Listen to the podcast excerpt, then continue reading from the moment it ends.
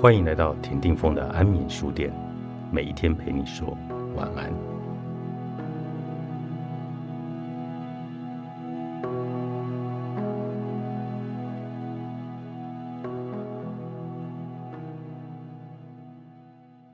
心灵和身体是互通的，每一个人应该都有心理变化以身体症状的表现出来经验，例如一紧张，肚子就会痛起来。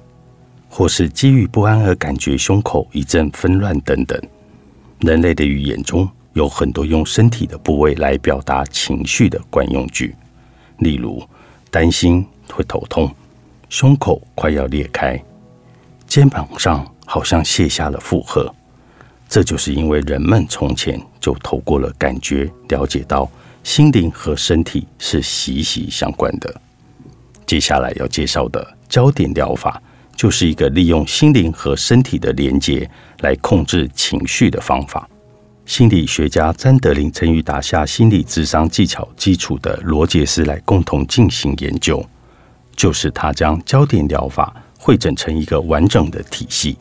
焦点疗法就是将焦点放在难以用言语表达的身体感觉上，例如烦恼或者不安时，心里闷闷不乐。或者肩膀沉重的感觉，从那个部位探索自己的心声，主要是负面的情绪，并且找出适合自己的方法来处理那些情绪。焦点疗法将这种身体上的朦朦胧胧的不适感称为易感。尽管易感时时刻刻都存在我们的心里，但在日常生活中却经常不受重视。完全没有察觉，或者被搁置不管。但反过来说，我们也可以想成是内心的呐喊，希望我们能够注意它，因而化为身体上的感觉而呈现出来。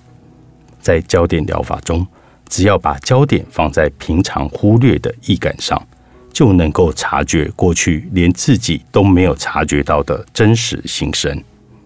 在实际的心理智商中。我经常在第三次咨商时，会请个案实践非黑即白的思考来改善疗法。接着，在第四次到第五次来进行焦点疗法。焦点疗法有两个目的：第一个就是我们把负面的情绪慢慢变小，并且和它切割。在焦点疗法中，第一步我们要先确认自己内心的不安和痛苦。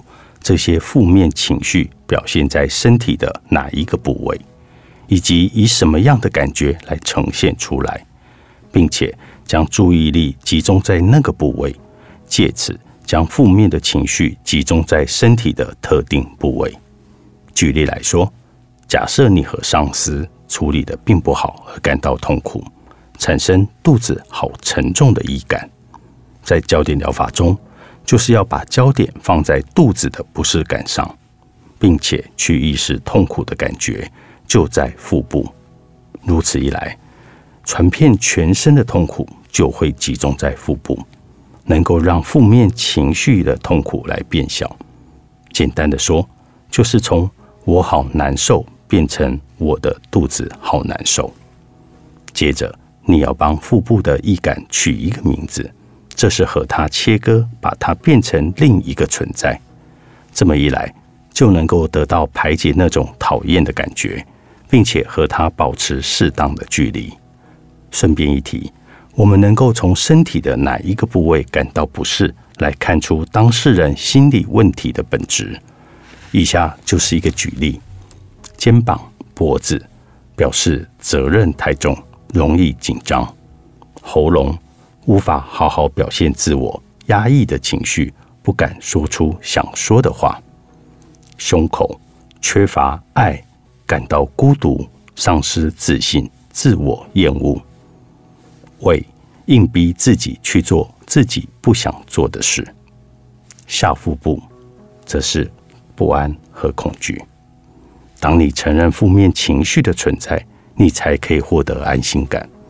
将易感变小，并和它切割，接着与它沟通，这是为了要承认负面的情绪也是易感的源头的存在。当痛苦和不安的负面情绪持续下去，人往往会为了逃避而予以否定。例如，会对自己说：“我不痛苦。”但是，要将真实存在的东西当作不存在，这是行不通的。这样反而会让人意识到负面情绪的存在而更难受。若要掌控情绪，第一步就要先接纳负面的情绪。只要接纳它，并承认即使有负面的情绪也无妨。光是这样，就能够让情绪来稳定下来。三分钟自我咨商笔记术，作者前田太章，三明出版。